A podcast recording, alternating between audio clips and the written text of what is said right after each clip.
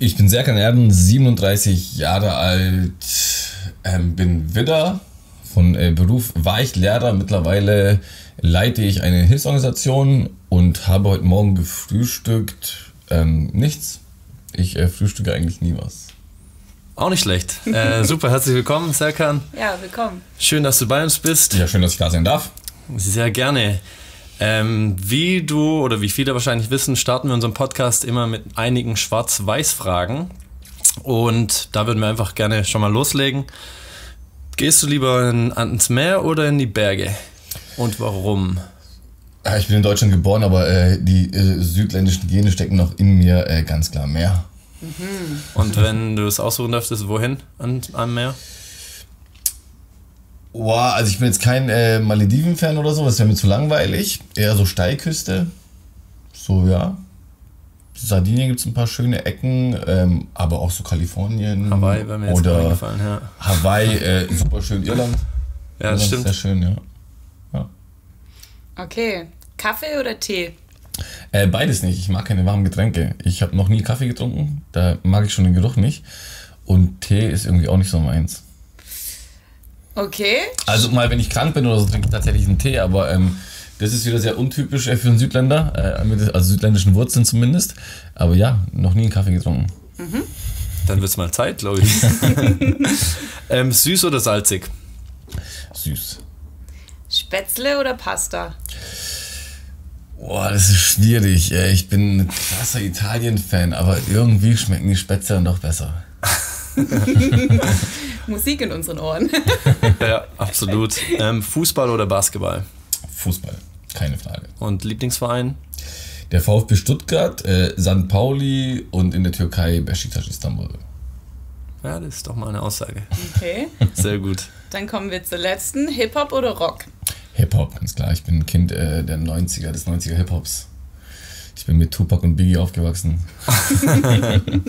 und ja, jetzt am Wochenende äh, mit Savage unterwegs gewesen. Max Head hat einen Song äh, über mich geschrieben, beziehungsweise war ich ein Teil in Max Heddes Song. Ich bin äh, ein absoluter Hip-Hopper. Nein. Ja, cool. Um was geht's in dem Song? Ganz neu, vor zwei Wochen rausgekommen. Ähm, ich habe äh, mit Max telefoniert gehabt, als ich in Griechenland war. Der hat ein Interview mit Amnesty International und hat in dem Interview eine geflüchtete Familie kennengelernt. Und ich kenne Max jetzt schon ein paar Jahre und er hat mich dann angerufen und gesagt, hey Serkan, ich hatte letzte Woche ein Interview, ich weiß, du bist in Lesbos. Und äh, kannst du in einem Flüchtlingslager vorbeigehen, zählt so und so viel, äh, schau da mal vorbei, gib denen doch ein bisschen Geld von mir, kauf den Kindern ein bisschen Spielzeuge und so. Und das habe ich dann gemacht. Und ähm, ich war ein bisschen spät dran. Und ähm, dann kamen Zivilpolizisten und haben mich tatsächlich festgenommen ähm, und ziemlich labiat festgenommen. Und in dem Moment war er noch am Telefon und ähm, hat das alles mitbekommen. Die haben mir dann das Handy weggenommen. Und dann äh, wurde ich tatsächlich ähm, ja, aufs Revier und festgenommen, eben äh, stundenlang verhört.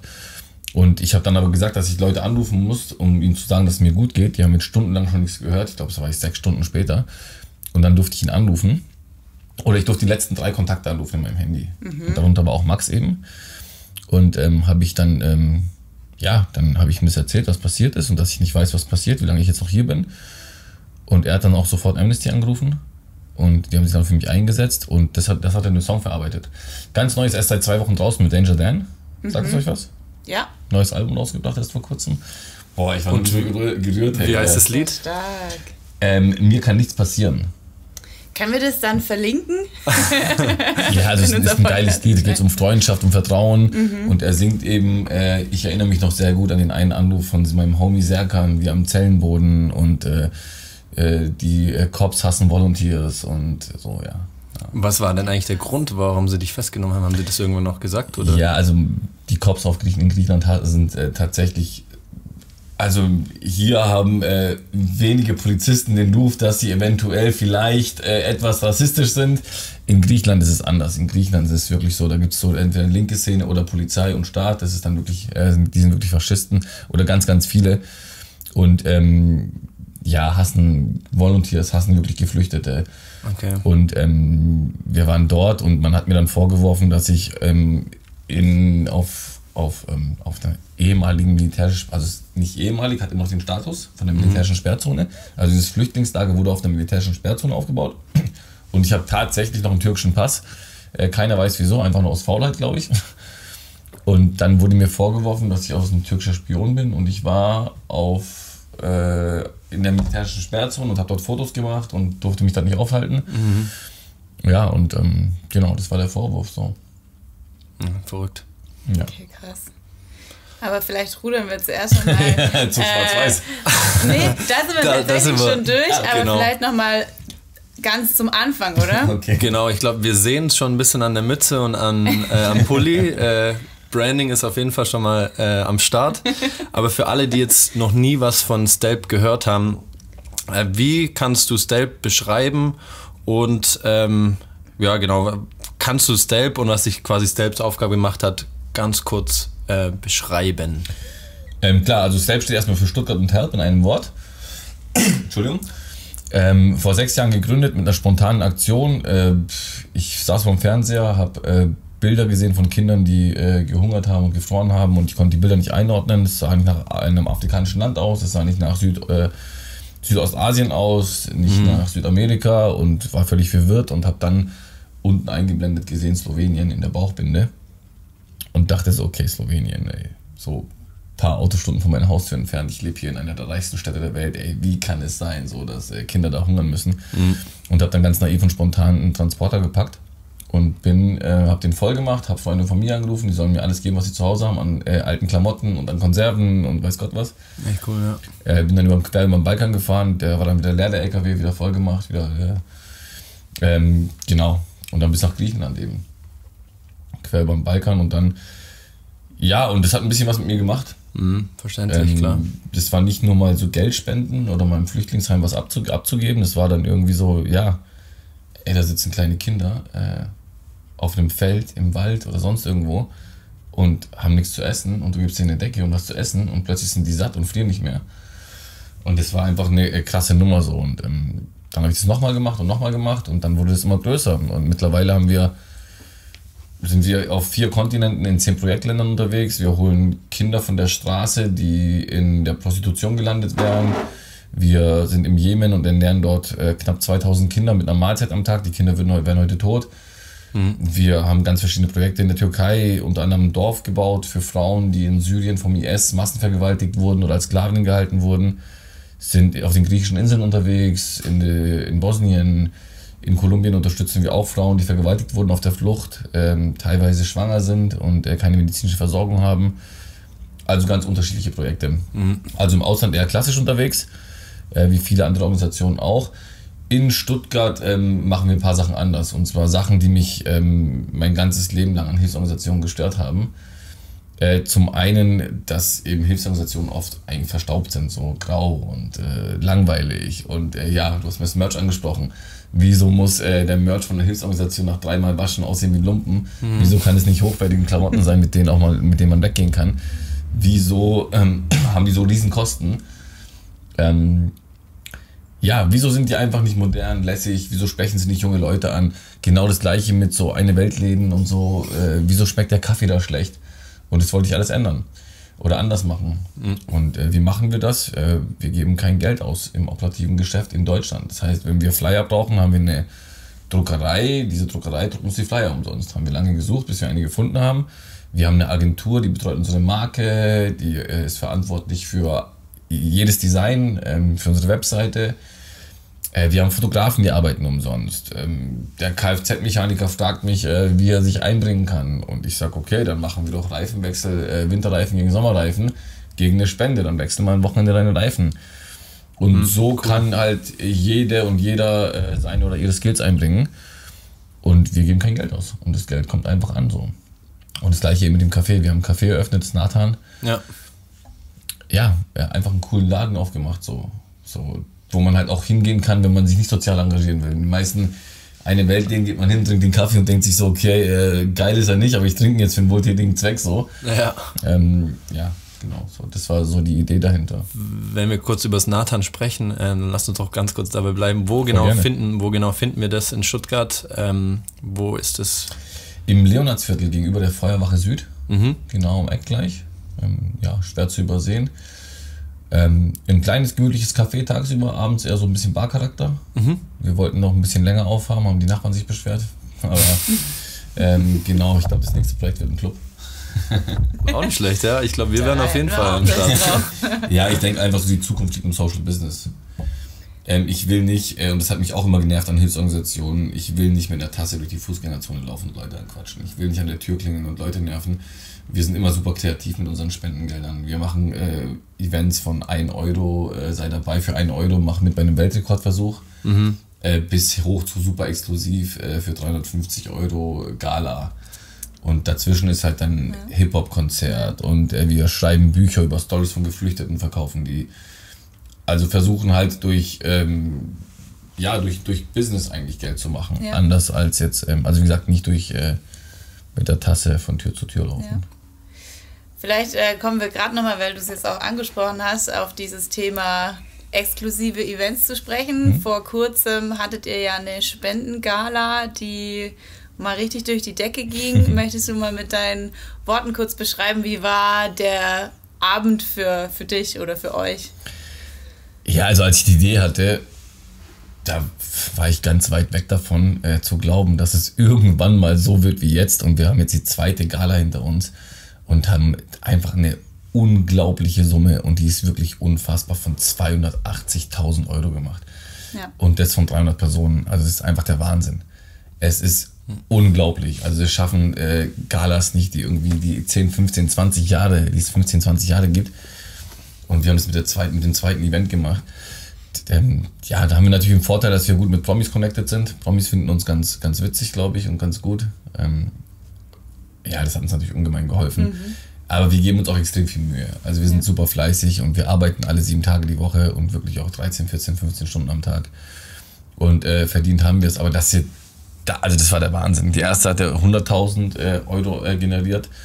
Was auch schon richtig Und Ja. da dachten ist. wir schon so, okay, äh, Ja. so okay, wir sind jetzt beim Maximum angekommen bei der ersten Gala. Ja. Mit 300, 400 Personen bekommen wir nicht mehr. Das geht einfach nicht. Das ist super unrealistisch. Und jetzt waren es einfach mal 280.000. Also es hat alles funktioniert. Alles. Also von den äh, Verlosungen über die Auktion, äh, dann äh, spontane Spenden. Es lief wirklich wahnsinnig, wahnsinnig, wahnsinnig gut. Und mit 280.000 Euro da kann ich so, so, so viel Leid lindern. Man kann das gar nicht in Worte fassen. Also Ich habe das an dem Abend immer wieder auch zu den Leuten gesagt, dass sie hoffentlich wissen oder dass ihnen hoffentlich bewusst ist oder ansatzweise bewusst ist, was sie damit machen. Also was sie damit, was sie damit für ein Leid. Also wir ernähren mit 60 Euro ein Kind im Jemen ein Jahr lang. Und mit 60 Euro im Kind im Jemen ein Jahr lang ernähren, heißt es, ihm ein Leben zu halten. Also das Kind wäre tot, wenn wir nicht, äh, wenn wir das nicht machen würden. Ist einfach, ist einfach Wahnsinn. Ähm, was war denn von der Gala dein, deine Highlight-Spende oder dein Highlight-Event, wenn du das ähm, rauspicken müsstest? Ja, auch unsere Gala ist ja anders als andere äh, Galas. Das ist äh, ja äh, wesentlich jünger auf jeden Fall. Also normalerweise hat so eine, so eine, so eine Spendengala so 60 plus irgendwie. Und wir hatten wahrscheinlich so einen Durchschnitt von Mitte 30 oder so. Und ähm, anders als auf anderen Galas ist bei uns äh, Cool Savage aufgetreten. Das ist schon cool, ja. was eine Wahnsinnsnummer war, so alle im Smoking und äh, Fliege und äh, so äh, Vier-Gänge-Menü, Sternekoch und so und, und dann ist aber immer Savage auf der Bühne und rastet völlig aus. Und der war total aufgeregt. Nach 20 Jahren Business hat er gesagt, er tritt zum ersten Mal auf der Gala auf, das war für ihn eine Premiere. Und die Leute stehen auf, rennen vor an die Bühne und eskalieren einfach. Also das, war so, das war einfach der Wahnsinn. Du hattest einfach den CEO von Porsche Deutschland, der dann wirklich mit dem Arm in der Hand, äh, mit dem Arm in der Luft und guckt sich so, okay, also, geil. Hammer. Ja, das war schon, war schon geil. Letztes Jahr war Max Herre da. Ja, also mein Lieblingscomedian äh, ist äh, auch äh, dort gewesen letztes Jahr und dieses Jahr, den finde ich auch immer geil. Ist super unbekannt, er kommt aus Kreuzberg, aber ich liebe ihn, äh, Passun Asant. Ein Wahnsinnstyp. Ähm, ich verstehe nicht, wieso der nicht erfolgreich ist. Und das ist für mich auch wieder ein Highlight, den zu sehen. Wird vielleicht noch. Ja, also er folgt ihm auf Instagram. Wie war der Name nochmal? Passun Asant. Okay. Also Pa- P-A-S-S-U-N-A-Z-H-A-N-D. Unbedingt folgen. okay. Das machen wir. Geiler Typ.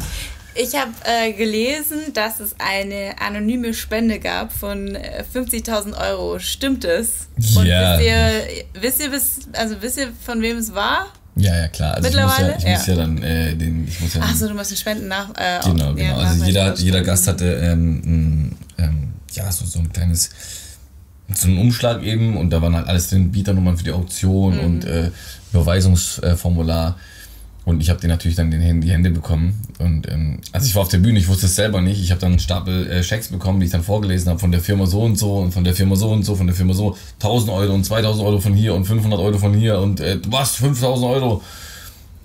Und dann, äh, ja, mein Team hat mir das ganz äh, an, an Schluss gelegt und schaue ich so, okay, dann gucke ich so in die Runde und äh, schau und denk so, ich, ey, so, tu mich rücksversichern so, okay, äh, das ist ein Fehler, oder? Sage ich doch zu meinen Leuten. Und die so, nein, nein. Wir haben dreimal nachgefragt, wir haben dreimal nachgefragt, will aber anonym bleiben.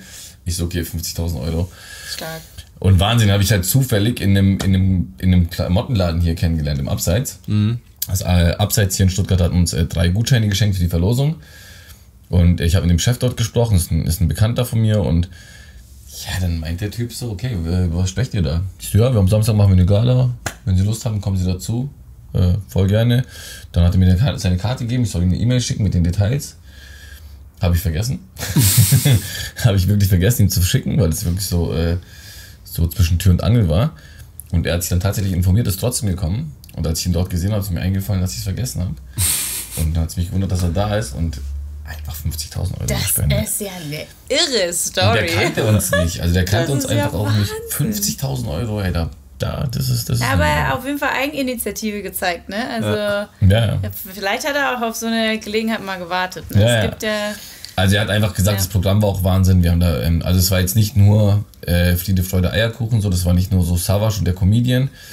Ähm, wir hatten auch ähm, klasse Leute auf der Bühne. Wir hatten äh, einen geflüchteten Süder, der nach der Demonstration verfolgt wurde vom Geheimdienst und ähm, mit seinen vier Freunden und seine vier Freunde wurden erschossen und er wurde angeschossen, ist dann aufs Dach gerannt, angeschossen ähm, und schwer verletzt eben, wurde dann vom Dach runtergeworfen, sechs Meter, hat das Ganze überlebt, ist dann im Foltergefängnis gelandet und dann haben Medizinstudenten an ihm üben müssen. Oh und ähm, wurde dann durch den Gefangenenaustausch freigelassen und so. Also eine Wahnsinnsgeschichte und ähm, ja, das, diese Gala war einfach der Wahnsinn. Das war so ein Auf und Ab. Mhm.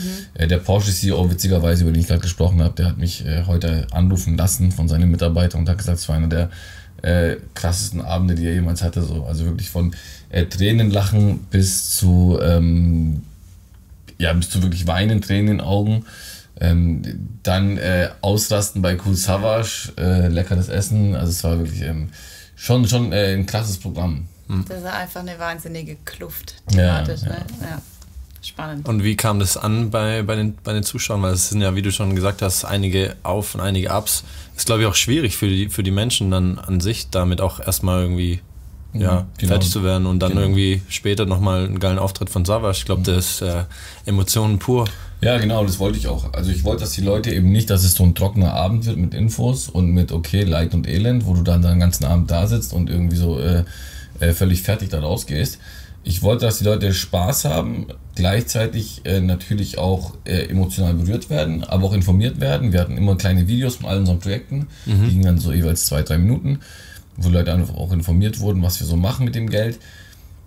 Aber was ich nicht wollte, war so die Realität an dem Abend weglassen. Ja, also die absolut. saßen alle da mit einem Champagnerempfang und äh, vier, wie gesagt, vier Gänge-Menü, Sternekoch und mhm. äh, schick da und und ich habe ihnen halt auch gesagt, so dass ich ihnen das alles gönne hier. Also ich gönne das jedem hier bei der Eröffnungsrede, habe ich das gesagt, dass sie wahrscheinlich smarter waren als andere oder dass sie äh, fleißiger waren als andere, dass sie innovativer waren, dass sie äh, Geschäftssinn bewiesen haben. Also irgendwas haben die Leute, können die Leute, die hier sitzen. Ob er ein Fußballprofi war und Talent hatte oder ob er ein Unternehmer ist. Ähm, und das gönne ich ihnen auch und ich gönne ihnen ihr schönes Leben. Was man aber sagen muss, ist eben, dass sie eine Chance bekommen haben im Leben. So, dass die meisten Menschen, die ich eben sonst treffe in meiner Arbeit, dass die nie eine Chance bekommen. Und ähm, dass sie diese Chance bekommen haben, war einfach pures Glück und dafür haben sie eben nichts gemacht. Ja. Also es war nicht so vor der Geburt, okay, mhm. ähm, Mohammed ja. 20 Punkte, äh, du kommst in Jemen, äh, Michael, du hast 80 Punkte im Test, äh, du wächst im Schwarzwald auf. Es war pures Glück. Und hätte zu uns jemand, wie wir hier sitzen, gesagt, ey, vor der Geburt, ey Digga, du gehörst zu den 5% reichsten Menschen der Welt, wenn du jetzt gleich auf die Welt kommst dann wären wir vor Glück ausgeflippt. So, was? Ja. Ich gehöre zu den 5% reichsten Menschen der Welt und so. Was für ein geil, wie geil. Ich habe absolutes Glück. Und äh, dann hätten wir sofort gesagt, ey, wenn das wirklich stimmt, wenn, wenn ich wirklich zu den 5% gehören würde, dann würde ich so viel zurückgeben und so. Ja, und dann wächst man halt irgendwie da rein und äh, es ist irgendwie normal. Aber es ist eben nicht normal. Es ist nicht normal, ein Dach über dem Kopf zu haben. Es ist nicht normal, äh, Klamotten haben, die man wechseln kann. Es ist nicht normal, dreimal am Tag was zu essen auf dem Tisch zu haben. Es ist nicht normal, im, kind, im Winter äh, nicht zu frieren. Hm. Das ist nicht normal. Global betrachtet ist es nicht normal. Und wenn wir das alles haben, dann ja. Und wie gesagt, nicht, dass wir davor irgendwas gemacht haben. So. Ja, das stimmt ähm, absolut. Also ich bin jetzt nicht nur ein naiver Freak, ich, bin, ich gehe schon auch so nach Leistung. Ich finde, äh, Leistung sollte belohnt werden, ich sollte, Mut sollte belohnt werden, äh, Unternehmertum sollte belohnt werden, äh, Risikobereitschaft sollte belohnt werden. Das ist, finde ich, alles äh, wichtig und auch gut. Ich glaube, es hält so eine Gesellschaft auch ein bisschen am Leben so. Aber ja, dieses Glück der Geburtslotterie, das muss man halt einfach irgendwie sehen. Ja, und das darf man einfach auch nicht vergessen. Ja. Genau. Total. Richtig. Du hast es im Vorgespräch kurz gesagt, du warst früher auch äh, schon Lehrer. Mhm. Wie kam denn dann der Sprung ähm, zu der Idee oder einfach zu sagen, hey, ich mache das jetzt Fulltime, ich, ich gebe da mein komplettes oder Commitment, gehe ich jetzt voll auf Stelp? Ähm, oder war das so ein langsamer Prozess? Ja, es war ein langsamer Prozess. Ich habe das äh, zwei, zweieinhalb Jahre parallel gemacht, immer in den Schulferien, also immer vom ersten Ferientag bis zum letzten. Wir Lehrer haben ja drei Monate Ferien. Und, ähm, und in den Ferien machen wir nichts. Das ist ein Gerücht. Die ganzen Lehrer, die erzählen, sie korrigieren Arbeiten in den Ferien, das machen die nicht. Good to know, ja. ähm, ja, und es gab eben zwei, es gab zwei Hauptargumente. Das eine Argument war, die Organisation wurde wesentlich schnell sehr, sehr groß. Also wir hatten ganz schnell Prominente im Boot, die sehr viel äh, Reichweite generiert haben. Wir hatten sehr schnell ein großes Netzwerk an Leuten, die uns geholfen haben. Und ähm, das ging von der Zeit her nicht mehr. Mhm. Und das zweite Argument war, ich habe es mit meiner Moral nicht mehr hinbekommen. Ich wurde auch ein schlechter Lehrer. Ich bin Lehrer geworden aus einem bestimmten Grund. Ich wollte äh, einen Mehrwert haben für die Gesellschaft. Ich wollte der Gesellschaft was zurückgeben. Ich wollte nicht im, im keine Ahnung, irgendwo, äh, jetzt Automobilhersteller darf ich nicht sagen, weil einer von den Jungs ist unser Sponsor. also ich wollte nicht irgendwo im Office sitzen und irgendwelche reichen Leute äh, bespaßen mit, äh, mit einem Spielzeug, sag ich mal. Ja. Ähm, aber ich war einfach ein schlechter Lehrer. Ich wurde einfach zu einem schlechten Lehrer. Ich, hab, ich bin Sonntagmittag in Syrien an der Grenze gewesen und ähm, oder an der syrischen Grenze gewesen und habe äh, Kinder gesehen, die wirklich nichts hatten und äh, Hunger hatten. Und Montagmorgen war ich dann in der Privatschule und hat dann ein Kind vor mir, das vor mir stand. Ich wollte ein gelbes Fahrrad, ich habe aber ein blaues bekommen. Und du denkst so halt die Fresse. aber für das Kind, ja, subjektiv ist es ein Problem. Ja. Also es ja, ist einfach, und absolut. als guter Pädagoge muss ich es ernst nehmen. Als guter Pädagoge muss ich dieses Problem dieses Kindes einfach, ähm, ja, mich, mich damit beschäftigen so. Aber das konnte ich nicht mehr. Ich konnte es einfach nicht. Ja, also wie gesagt, in der, in der Welt dieses Kindes mhm. ist dieses gelbe Fahrrad super schlimm. Ja. Es ist wirklich schlimm und das, ist, äh, das Kind trauert. Das ist äh, traurig und ich kann es dem Kind auch nicht übernehmen. Und wenn ich darauf nicht eingehe, dann bin ich ein schlechter Lehrer. Du hast es jetzt schon äh, ein paar Mal erwähnt, ihr habt unterschiedliche Projekte. Wenn ich mir das so vorstelle, ähm, Syrien, wo fängt man da an? Äh, habt ihr da oder gehst du da einfach, fliegst du hin und schaust, wie ist der Zustand? Habt ihr da irgendwelche Ansprechpartner? Wie, wie beginnt man eigentlich äh, so eine Arbeit? Ähm, ja, ganz unterschiedlich. Also es gibt Länder, da ist es relativ einfach. Da weiß man, wo die Leute sind. Mhm. In Lagerhallen beispielsweise. Da weiß man, wie viele Leute dort ungefähr sind. Dann weiß man, wie viel Schlafsäcke man braucht, dass man überhaupt dahin kann. Weil wenn man nur die, für die Hälfte Schlafsäcke hat, dann braucht man da gar nicht hinzugehen, weil dann gibt es äh, ein Gemetzel. Klar, die frieren alle. Da gibt's dann, äh, da wird dann natürlich, äh, klar, der Stärkere gewinnt dann sozusagen, deswegen gehe ich da, dann macht man das erst gar nicht. Aber das ist dann relativ einfach. Komplizierter sind so Sachen wie Jemen beispielsweise, wo es einfach nichts zu essen gibt. Und ähm, du kannst da natürlich mit Geld hingehen, so viel du willst wenn du irgendwo in einer Stadt dann irgendwie äh, 10 Tonnen Reis kaufst, mhm. dann machst du natürlich auch den Markt kaputt. Und dann wird es kompliziert so. Mhm. Wo bekommst du das Essen? Ja. Was machst du? Bringt dir nichts, wenn ich jetzt äh, zu einem äh, zu einem Großbauern gehe, also zu einem äh, Landwirten, der äh, ganz viel hat und mir das, mir das verkauft, aber dann äh, seine Leute fungern. Also ja, genau. Und deswegen, da wird es dann schwieriger, da wird es dann komplizierter. Aber so naiv wie am Anfang gehen wir natürlich nicht mehr an die Sache ran. Also wir, wir schaffen Kontakte, wir sind mit Einheimischen in Kontakt. Ähm, ich bin ein großer Fan von, das mit den Einheimischen zu machen. Also wir gehen nicht dorthin und haben die Weisheit mit Löffeln gefressen. Also gerade dieses White Savior Ding. Mhm. Äh, ich zeige ja. euch, wie der Hase läuft. Ähm, nee, ich arbeite ganz eng mit, mit den Leuten vor Ort zusammen. Ich mache auch eigentlich, eigentlich keine Sachspendentransporte mehr, weil man einfach vor Ort einkaufen kann, dann auch irgendwie Unternehmen unterstützen kann. Die freuen sich dann auch. Mhm. Genau, ja. Ja, aber ja, von ganz einfach bis super kompliziert ist alles dabei. So. Okay. Und du hast es, glaube ich, vorher schon gesagt, wo genau seid ihr jetzt weltweit schon aufzufinden? Äh, ich fange mal ganz im Osten an. Philippinen, dann Nepal, dann Jemen, Gazastreifen, Türkei, Griechenland, dann gehen wir rüber nach Bosnien, dann in den Süden nach Uganda, Tansania und Kolumbien. Okay. Ähm, du, also erstmal riesige, riesiges Netzwerk, was ihr da habt, ne? Ähm, ihr macht ja ganz unterschiedliche Projekte auch, habe ich gesehen. Ähm, magst du so ein bisschen mal so von, von wo bis wohin geht es? Also es ist ja nicht nur getan mit äh, Flüchtlingsarbeit, sondern ihr macht ja auch ganz viele andere Dinge. Genau, also angefangen mit der Flüchtlingsarbeit natürlich 2015 eben dieser, äh, mit der äh, sogenannten ja. Flüchtlingswelle.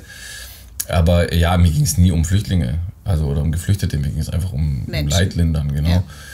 Ähm, also wie gesagt, ähm, das, das, Dorf, das, das Dorf in der Türkei habe ich angesprochen. Ich habe das Jemen-Projekt angespro angesprochen, wo wir äh, die 2000 Kinder ernähren.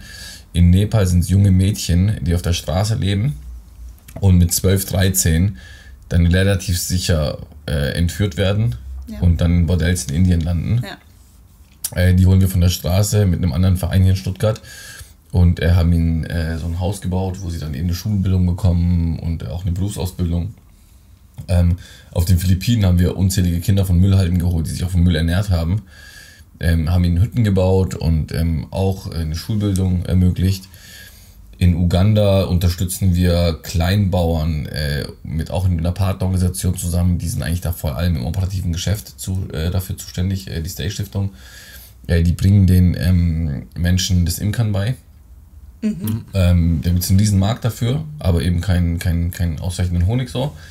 Und ähm, es ist einfach, ja, ganz viele äh, Möglichkeiten, dort Geld zu machen und ähm, diese, diese Armutsvererbung auch zu durchbrechen. Also diese, die, genau dieses, dieses Vererben von, von der Armut. Ähm, Gazastreifen haben wir ein Gesundheitscenter aufgebaut, ähm, auch mit Partnern äh, vor Ort zusammen. Ähm, Im Gazastreifen ist die Gesundheitsversorgung einfach katastrophal. Und wir haben da ein, Stück Fläche bekommen zwischen Gaza und äh, Israel.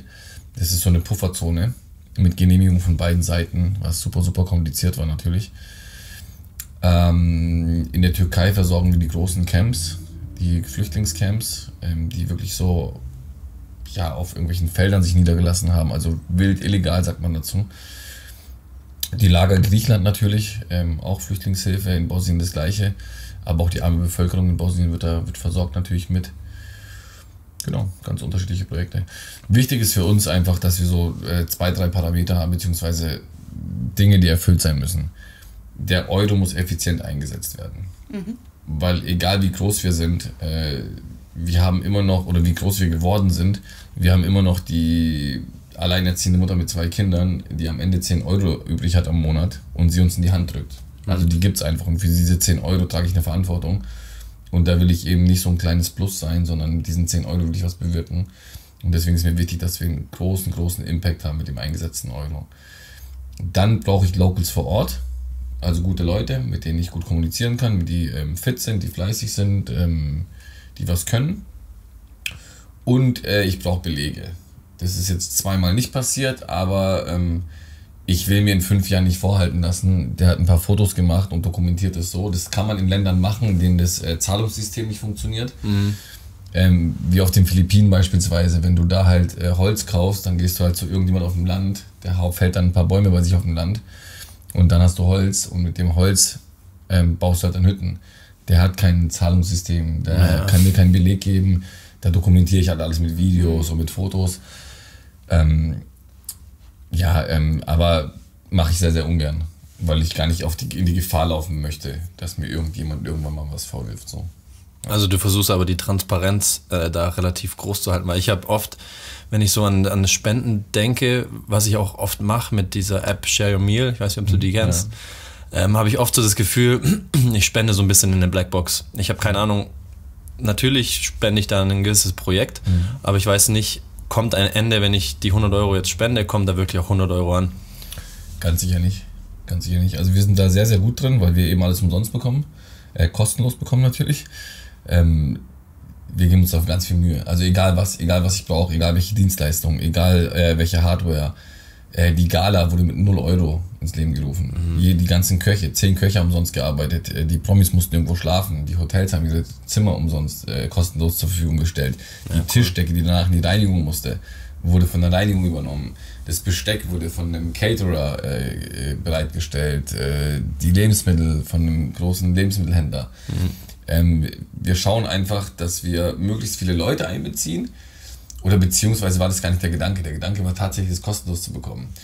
Der Effekt dadurch war, dass die Leute, die uns kostenlos was gegeben haben, mit uns verwandelt wurden und natürlich von uns erzählt haben. Und so sind wir super, super schnell mhm. gewachsen. So. Also es hat, sich ein Netzwerk entwickelt und äh, das dann immer größer wurde und größer wurde. Und ähm, ja, das war einfach spannend zu beobachten. So. Also diese, diese Idee, was kostenlos zu bekommen, hatte, hat so einen Lattenschwanz gehabt, der, der uns unheimlich geholfen hat. Du erzählst gerade von äh, Trips nach an Gazastreifen etc. Wie sieht denn, wenn man sich das so mal vorstellen kann, wie sieht eigentlich so ein normaler Arbeitstag in deinem Leben denn so, so aus? Hier im, hier im Büro in Stuttgart. Äh, hier im Büro in Stuttgart äh, ganz viele Leute treffen, äh, Ideen verwirklichen, also wie mit dem Café beispielsweise, Events planen, äh, ganz viele Unternehmen treffen und für uns werben. Ähm, wenn wir irgendwas brauchen, eben die Unternehmen finden, die das für uns umsonst machen ähm, genau, ganz, ganz unterschiedlich. Also so den klassischen Alltag gibt es nicht. Natürlich aber auch unzählige E-Mails beantworten, so klar. Aber es ist auf jeden Fall ein langer Tag. Also es ist wirklich ein langer Tag. Also ich habe in den letzten sechs Jahren, glaube ich, ich kann an einer Hand abzählen, wie viele Tage Urlaub ich gemacht habe. Hm. Also ich bin dieses Jahr, hat mein Jahr angefangen um 3 Uhr nachts äh, im, am 1. Januar. Also kurz nach Silvester angestoßen, ein bisschen gefeiert und dann bin ich weitergefahren nach Bosnien. Ähm, also es sind wirklich sieben Tage die Woche. Ähm, ja, ich arbeite eigentlich durchgehend so. Ähm, aber es macht, es ist, es ist auch interessant zu sehen und man weiß halt, für was, für was man es macht. Also man weiß einfach, für was man es macht. Äh, ganz anders sieht es natürlich vor Ort aus. Also vor Ort ist, äh, ja, so, ich rede immer von meinen zwei Welten, in denen ich switch. So äh, von Unternehmen zu Unternehmen, von äh, VfB-Loge zu äh, äh, schönes Event und Champagner. Das ist so die eine Welt und die andere Welt ist halt wirklich, ähm, ja, Katastrophenmodus. Ja, so das Schlimmste, was ich erlebt habe, war, könnt ihr euch an die Explosion in Beirut erinnern? Mhm. Da war ich in der Stadt oder an den Toren an der Stadt, also kurz vor der Stadt. Oh. Das, war, ähm, das war einfach das Verrückteste so. Das, hatte sich noch neulich Jahrestag oder so? Mhm, genau, da war ich ja. auch wieder da. 4. August. Ja, genau. Ja. Ja, also du, du sagst es ja jetzt auch schon, dass du so in diesen zwei Welten lebst. Ähm, du bist halt auch extrem viel vor Ort. Mhm. Ähm, warum machst du das auch so in diesem Ausmaß? Oder was, was gibt dir das? Was, oder was ist so der Hintergedanke? Welchen Vorteil hat es? Ich war immer ein Typ, der nicht viel gearbeitet hat. Also wirklich nicht. Ich war immer der Typ, der sich gedacht hat, okay, wie komme ich mit möglichst wenig Arbeit an größtmöglichen Gewinn so. Ähm, ich habe davor Sport studiert und habe, ähm, also war auf einer Sportschule und habe, ähm, war Personal Trainer. Ich habe vier, fünf Stunden gearbeitet und habe ein Schweinegeld verdient und hat äh, das schönste Leben, was ich mir vorstellen kann. Also es war absurd schön, so äh, fast schon frech so. Und ähm, hat dann einen schweren Autounfall und konnte dann keinen Sport mehr machen. Also so mit Helikoptereinsatz und Nahtoderfahrung und so. Und ähm, ich glaube, das hat ein bisschen was mit mir gemacht, so diese Nahtoderfahrung. Krass. Dass es eben mhm. wichtigere Sachen gibt. Aber wahrscheinlich auch nur im Unterbewusstsein, weil dazwischen waren schon ein paar Jahre. Also es war nicht so, okay, mhm. Nahtoderfahrung, ich komme aus dem Krankenhaus raus, jetzt möchte ich mein Leben ändern, sowas nicht. Aber ähm, ja, das Thema ist einfach so, ich sitze halt dann abends um 8 Uhr, 9 Uhr zu Hause und habe halt dann zwei Optionen. So, entweder ziehe ich mir jetzt Netflix rein oder ich arbeite noch zwei Stunden. Wenn ich noch zwei Stunden arbeite, habe ich ein komplettes Dorf mit Lebensmitteln versorgt. So, da ist die Entscheidung nicht so schwierig. Mhm. Also, das ist natürlich auch eine Drucksituation, aber das ist dann nicht mehr so überlegen. Man sitzt dann nicht da und überlegt drüber und man denkt nicht drüber nach. So, man macht es dann einfach. Also, wie soll ich irgendwie äh, Sonntag irgendwie abhängen, wenn ich ja, im Jemen Kinder ernähren kann, so mhm. mit der Arbeit. So. Wieso sollte ich den Termin nicht wahrnehmen, wenn der Termin mir 3.000, 4.000 Euro Spenden generiert, mit denen ich äh, 50 Kinder ein Jahr lang ernähre im Jemen, so. So, das ist, oder das war jetzt ja, nee, doch, passt komplett. Das heißt, du kannst da aber auch nur schwer quasi abschalten eigentlich, ne? Also, ja, es tut also, schon auch was fürs Stresslevel, kann ich mir vorstellen. Ja, ja, auf jeden Fall, auf jeden Fall. Ähm, ja, also so dieses hundertprozentige Glück, die ich zum Beispiel in der Zeit hatte, als ich Personal Training gegeben habe, mhm. das werde ich nicht mehr erleben. Das wird es mhm. nicht mehr geben. Also diese, diese hundertprozentige Zufriedenheit und das hundertprozentige Glück, was ich in meinem Leben schon phasenweise hatte. So meine, meinen Eltern geht's gut, meiner Familie geht's gut, ich habe eine Top-Freundin an meiner Seite, meine Jungs sind alle cool drauf. Äh, das, Feiern, das Feiern macht gerade Spaß. Äh, mein Fußballverein ist äh, weit oben in der, in der Liga äh, oder in der Tabelle steht weit oben. Äh, alles läuft rund so und jetzt geht es mir gerade richtig gut. Es, es läuft gerade richtig. Jetzt habe ich einfach so einen geilen Lauf.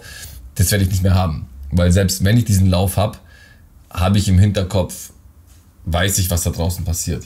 Und das hatte ich früher nicht präsent da. Also das, also diese Gedanken, was da gerade passiert und diese Anrufe und diese Mails und diese Fotos und diese WhatsApps, die ich bekomme, das ist halt immer Katastrophenmodus. Das ist wirklich so, hey, mein Bruder ist dem und das und das ist passiert oder hier, das ist passiert oder äh, der kleine Junge, den wir versuchen zu versorgen, der ist gestorben oder den wir versorgen, ist gestorben, hat nicht geschafft, hat die, hat die Operation nicht überlebt oder das oder jenes. Also ich weiß einfach, was da draußen passiert und das wird mich nicht mehr loslassen. Und das habe ich, war aber eine bewusste Entscheidung, das wusste ich damals. Ja, vor allem, als ich meinen Job damals aufgegeben habe, war klar, ähm, wenn ich das mache, dann wird es so sein. Und es ist okay für mich. Das ist halt mein Päckchen, das ich zu tragen habe. Und das ist ein relativ leichtes Päckchen. Damit konfrontiert zu sein, ist ein wesentlich leichteres Päckchen, als es wirklich leben zu müssen. Mhm. So, mhm. ja. ja. Aber ich meine, du, du tust ja so viel gut, das hast du nicht auch irgendwann mal das Gefühl, hey, ich habe echt, oder ich so viele coole Projekte, so viele Menschen helfe, hast du nicht auch mal das Gefühl an ähm, Zufriedenheit, dass du, dass du sagst, hey, wenn es mich jetzt zum Beispiel, wenn ich die Arbeit nicht machen würde, dann würde das gar nicht äh, existieren und ich würde jetzt nicht äh, diesen Menschen helfen. Es muss ja auch irgendwo ein, ein gewisses, ja, also Zufriedenheit ja. irgendwie an, an, einem gewissen Punkt geben, oder? Ja, das ist so, äh, so, ja. Ja, schon, ja, ich bin super zufrieden. Ich bin krass glücklich. Ich bin wahnsinnig stolz auch. Also nicht nur auf den Verein, sondern auf meine Leute und natürlich auf mich, klar. Ich habe das ganze Ding mit 0 Euro auf die Beine gestellt. Also angefangen. Natürlich haben wir jetzt über 300 ehrenamtliche Helfer so. Aber natürlich bin ich zufrieden. Also in sechs Jahren, ich glaube, ich kenne die Geschichte von, von keiner anderen Organisation. Es gibt so Organisationen, wo irgendein so Milliardär im Hintergrund ist und die, und die Kosten bezahlt und dann ja. äh, teuer alles einkauft. Aber ich kenne keine Organisation, die von mit 0 Euro Startkapital also keine Nothilfe zumindest. Es gibt, wie gesagt, Stiftungen und so.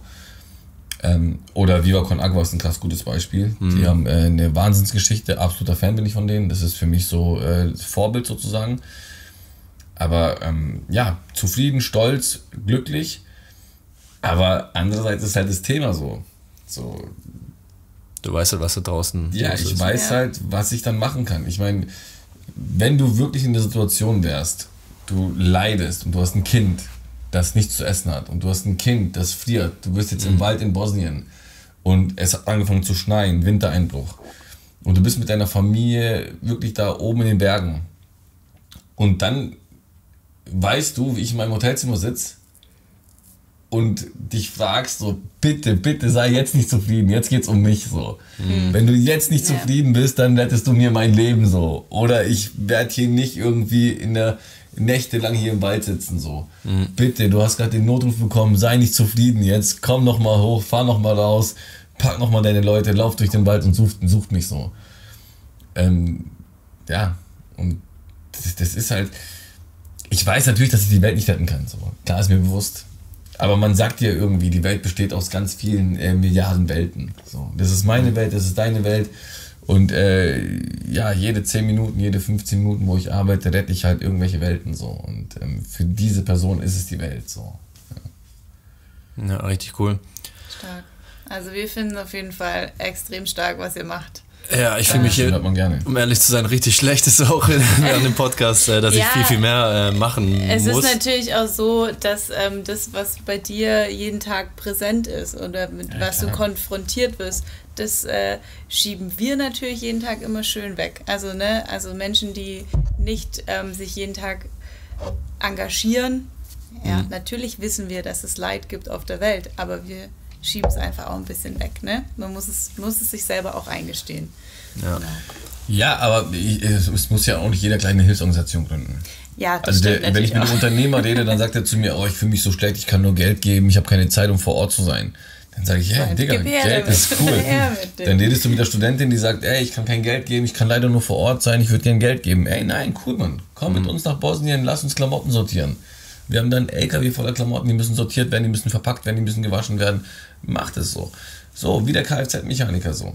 Der kommt ins Office und so und so, hey, äh, so, äh, ich kann nichts so. Ja, wie du kannst nichts, was machst du vom Beruf? So, ich bin Kfz-Mechaniker. Also jetzt ein Beispiel, davon gibt es äh, gibt's hunderte. Äh, Friseure, die am Wochenende mal ein komplettes Wochenende kostenlos gegen Spende schneiden. So, so jeder so ein bisschen. Und wenn das mhm. jeder ein bisschen macht, dann haben wir echt viel erreicht so. Nur halt dieses komplett die Augen verschließen, das kann ich halt so nicht mehr nachvollziehen. Mhm. Ich war auch lange so. Also wie gesagt, ich habe mal dann mal hier äh, im Obdachlosen Döner gekauft oder mal hier, äh, äh, keine Ahnung, zum Essen eingeladen oder im Flüchtlingslager meine Sachen abgegeben, Spielzeuge Kindern abgegeben, die ich in der Schule irgendwie äh, liegen lassen, die li liegen lassen wurden. Ähm, aber ja, das, man, man verändert einfach krass was. Man verändert wirklich was. Und wir wissen einfach nicht, was es heißt. Ähm, oder wir können uns nicht vorstellen, was Menschen ertragen müssen. So. Was es heißt, mit zwei kleinen Kindern auf dem Arm durch einen verschneiten Wald zu laufen, ohne Schutz, pitchnass, die Kinder, äh, Lungenentzündungen. Das, sowas kennen wir nicht. Wir kennen nichts. Wir kennen es nicht, drei, vier, fünf Tage nichts zu essen zu haben wir wissen nicht, wie es ist, wenn äh, Nestle in unser Dorf äh, in, in Uganda reinmarschiert und unsere Wasserquelle klaut. Ja. Und wir plötzlich 50 Kilometer laufen müssen an so einem verdreckten Fluss, wobei wir doch 50, 100, 200, 500 Jahre von dieser Wasserquelle gelebt haben. Ja. Und plötzlich sollen wir 50 Kilometer Wasser von einem verdreckten Fluss trinken, nur weil die jetzt gekommen sind und für äh, von einer Handvoll äh, Dollar diese, diese Wasserquelle gekauft haben. Das wissen wir alles nicht. Also Vielen, vielen Dank, dass du heute hier bei uns warst. Wir finden es super, was ihr da alles macht. Und das steht jetzt natürlich nicht im Verhältnis zu dem, was du jetzt alles erzählt hast. Aber wie du schon gemeint hast, jedes kleine bisschen hilft. Und ähm, deswegen ja, möchte ich einfach mal noch äh, von unserer Seite ein bisschen was vorstellen. Wir haben auch ähm, vor einiger Zeit beschlossen, wir wollen bei dem Thema ein bisschen mehr machen und ein bisschen mehr engagieren und haben dann vor ähm, ja, einigen Monaten eigentlich unsere Skill-Auktion ins Leben gerufen. Das ist immer ein wiederkehrendes Event, so ungefähr ein oder zweimal im Monat. Mhm. Dort ähm, können Mitarbeiter von 8020 eigene Skills anbieten. Also beispielsweise, ich kann gut Gitarre spielen, dann kann ich eine Gitarrensession versteigern und die Kollegen können das ersteigern.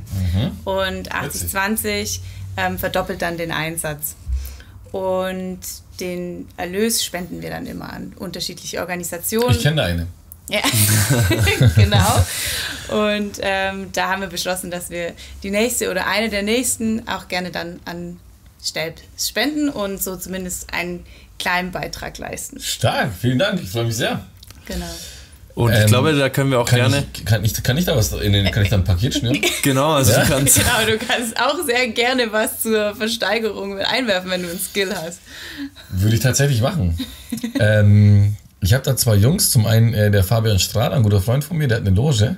Äh, ich schicke ihm diesen Ausschnitt und äh, sag ihm, dass er uns einen Platz frei halten soll in seiner Loge. Perfekt. Oder noch besser, ähm, wenn der vielleicht äh, die nächsten Male nicht äh, oder ausgebucht ist schon äh, mit, mit Geschäftspartnern oder Freunden, dann frage ich den Timo, äh, Timo, äh, wir können doch jemanden mit dir in die Hauptsponsorlose schicken, oder? ähm, in die Mercedes-Benz-Bank-Loge. Ähm, mit dir zusammen. Ihr zwei, schaut euch ein Spiel an. Wir legen noch ein Hoodie dazu, ein Stealth-Hoodie. Und ähm, ja, was können wir noch machen? Vom Nathan vielleicht einen Gutschein äh, von dem von Oder dem wir können das eben. auch alles in unterschiedliche äh, Spenden splitten und da vielleicht den Ertrag ein bisschen äh, erhöhen dadurch. Aber äh, Ja, oder so, oder so. Also entweder machen wir ein Paket Da- oder wir, machen, wir, wir, überlegen uns, wir überlegen uns noch was. Da fällt uns äh, bestimmt ich was hoffe, ein, ja. äh, einer von den beiden Jungs sagt zu. Ich bin mir sehr sicher, das machen sie. Ja, Das sehr gut. Wir machen Das dann nämlich hin. auch äh, manchmal, ja, oder wie so eine Art kleines Event draus und wir haben unsere Skill-Auktion tatsächlich auch schon mal öffentlich gemacht und über Twitch gestreamt. Da könntest du dann gerne unser Special Guest sein und dein Total. Skill äh, mit einbringen. Bin ich- das wäre natürlich ein Klingt absolutes super. Highlight. Ja. Ja, ähm, das also kriegen wir als, äh, als ehemaliger Sportler bin ich natürlich äh, so ein Wettbewerbstyp und ähm, will natürlich so viel äh, Kohle wie möglich generieren. sehr, sehr cool. Stark, Ja, sehr gut. Das ist doch ein, drauf, das ist ja. doch ein schöner, schöner Schluss hier. Ähm, ich glaube, da kriegen wir auf jeden Fall ähm, was hin und ähm, es ist auf jeden Fall nicht das letzte Mal, dass wir äh, Step hören. Ich hätte noch eine Frage. Jawohl, sehr Oh ja? gerne. Wieso habt ihr nach dem Sternzeichen gefragt? Das äh, ist sehr wichtig. Die Frage gebe ich an dich. Nee, das, äh, das ist irgendwie, hat sich so äh, eingebürgert, dass wir, das sind unsere fünf Fragen und Aber vielleicht Das- können wir das- die auch mal noch überdenken. ja, Also wir sind auch offen äh, für Wenn ich Neues. beim ersten ja. Date nach dem Sternzeichen gefragt werde, dann äh, stehe ich wieder auf. So, Nimmst du aus. Alter, so, hä? Sternzeichen? So. Wir wir müssen auch wissen, mit wem wir es uns hier zu tun haben. Und deswegen, wenn wir da so eine Waage oder so haben, dann müssen wir das nochmal überdenken. Ich habe keine Ahnung von. Ich auch nicht. Nee, aber gut. Nee, Okay. Sehr schön. äh, Serkan, vielen lieben Dank, dass du da warst. Ich danke euch. Äh, auch dir nochmal danke, Johanna. Und ähm, dann wünsche ich einen schönen Abend. Dito. Danke, Sascha. Ciao zusammen. Ciao, ciao.